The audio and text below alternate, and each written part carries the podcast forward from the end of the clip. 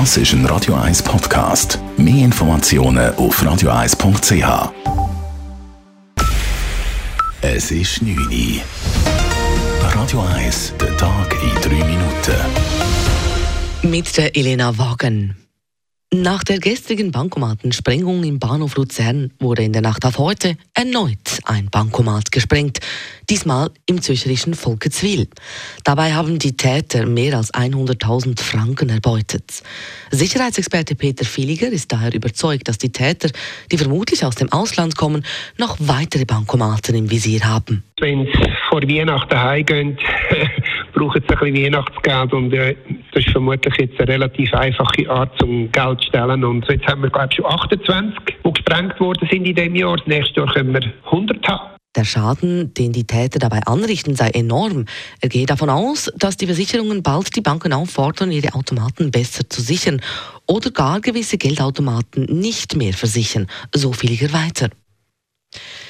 Das Bundesgericht hat heute eine Beschwerde der Zürcher Regierung gut geheißen und damit grünes Licht gegeben für den Innovationspark Dübendorf.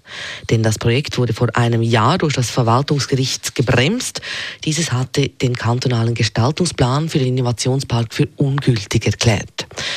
Dieser Entscheid des obersten Schweizer Gerichts gibt dem Projekt nun Rückenwind, freut sich Regierungsrätin Carmen Walker-Späh. Wir haben natürlich schon auch biberet, insofern als es immer so ist, wenn man ans Bundesgericht geht, dass man nicht einfach davon ausgehen dass man gönnt, weil die Hürden sind ja sehr, sehr hoch.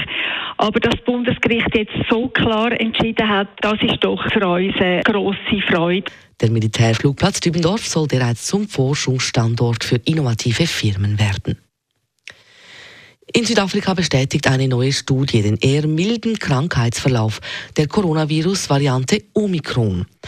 Nach Auswertung von bisher vorliegenden Daten ergibt sich laut den Studienautoren eine bis zu 80 Prozent geringere Wahrscheinlichkeit, zur Behandlung ins Krankenhaus zu müssen. Die ermutigenden Daten würden stark darauf hinweisen, dass die Omikron-Welle geringer verlaufen würden. Gleichzeitig müsse man aber beachten, dass es sich noch um frühe Daten handelt. Nach den neuesten Empfehlungen des Bundesamts für Sport BASPO müssen die Organisatoren der Stadtzürcher Skilager nochmals über die Bücher.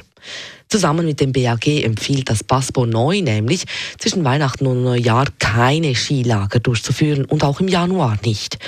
Stattdessen sollen einzelne Skitage organisiert werden. Einzelne Skitage seien aber keine Option in Zürich, sagt Christian Kobi, der Präsident von Schnee Zürich, der die städtischen Lager organisiert. Wir haben eine Organisation hinter dran, die das Ganze koordiniert und dann eben das Sportamt, das hier mitspielt mit der Finanzierung. Also das ist logistisch gar nicht möglich, dass man so viele Sachen könnte organisieren dass jetzt einzelne Tage stattfinden Das kantonale Sportamt hat in der Skilagerfrage bereits entschieden. Auf Anfrage heißt es, dass die kantonalen Skilager unter Einhaltung der Schutzkonzepte stattfinden können. Radio 1 Wetter. Wenn Sie finden, es lange Töppen mit dem grauen Hochnebel über Zürich, Morgen wird es ein bisschen besser. Wir haben Chancen auf einzelne Sonnenstrahlen. Vor allem ab Mittag könnten sich die Nebelfelder ziemlich weit auflösen und erst am Abend kommen dann wieder neue Wolken. Und es wird auch ein bisschen wärmer morgen. Temperatur in der Nacht bis zu minus 3 Grad. Und am Nachmittag dann aber wieder im Plusbereich, nämlich bis zu plus 6 Grad. Das war der Tag in 3 Minuten.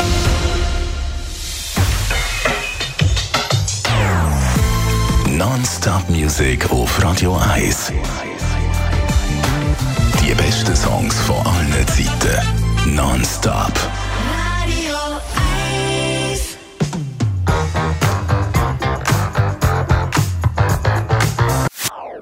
Das ist ein Radio 1 Podcast. Mehr Informationen auf radio1.ch.